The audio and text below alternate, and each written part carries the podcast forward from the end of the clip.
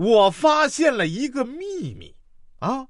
如果一架飞机有足够的燃料，悬浮在空中一定的高度，会不会脱离地球引力，环绕地球一周呢？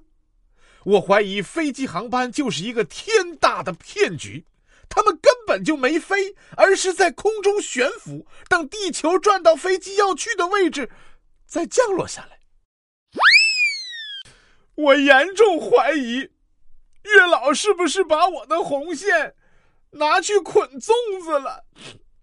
哎，有可能是去捆大闸蟹了。哎，我我觉得可能是拿去遛狗了，二哈的可能性大。说刚才坐地铁啊，有一个少年刚跨进车厢里，地铁呢就发出了。的响声。之后呢？一旁的小哥说：“哎，你是不是进来就超重了呀？”少年心领神会的“哦”了一声，然后就退了出去，车门就关上了。说某女孩说啊：“哟，我前男友四年前去过一次法国，然后吧，他的法国风景照用了四年，昨天他还在朋友圈发呢，换个滤镜就说成。”故地重游。哎呀，今天被老师叫到办公室啊！一进门叫，呃呃，李老师好，呃，张老师好。有一个陌生的老师说：“怎么不叫我呀？”不认识啊。那老师说：“啊，那我提示一下你啊，口天。”结果我一瞬间脑抽了，呃，吞老师好。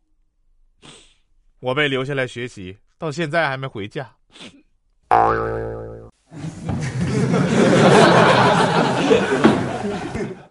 没事啊，试着联系一下你的中学同学啊，你就会发现，全班除了你单身之外，其他同学的孩子都上幼儿园了。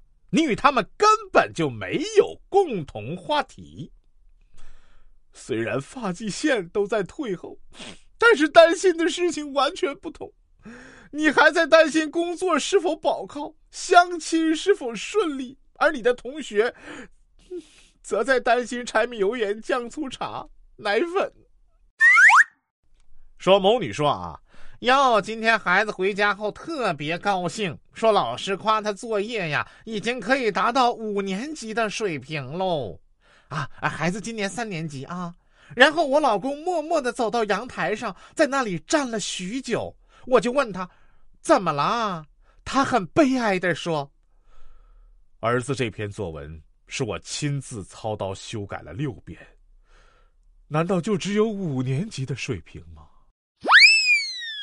说某女孩说啊：“哎，我男友和朋友去网吧玩游戏，说要带我一起去。”玩游戏的时候，他的朋友一直在很狂暴的用语言攻击人，说的话超级难听。而这时候，我男友就一直云淡风轻的操纵着键盘，跟他朋友比起来，我觉得他简直就是天使，温柔而睿智。我甚至因为成为他的女朋友而自豪。后来我才知道，他朋友骂的人就是他。我已经有四十八小时没敢回家了。媳妇儿在家里打扫卫生，不小心摔碎了三岁半女儿的小储蓄罐结果摔出来的只有满地的小石子儿。大兄弟啊，你还好吗？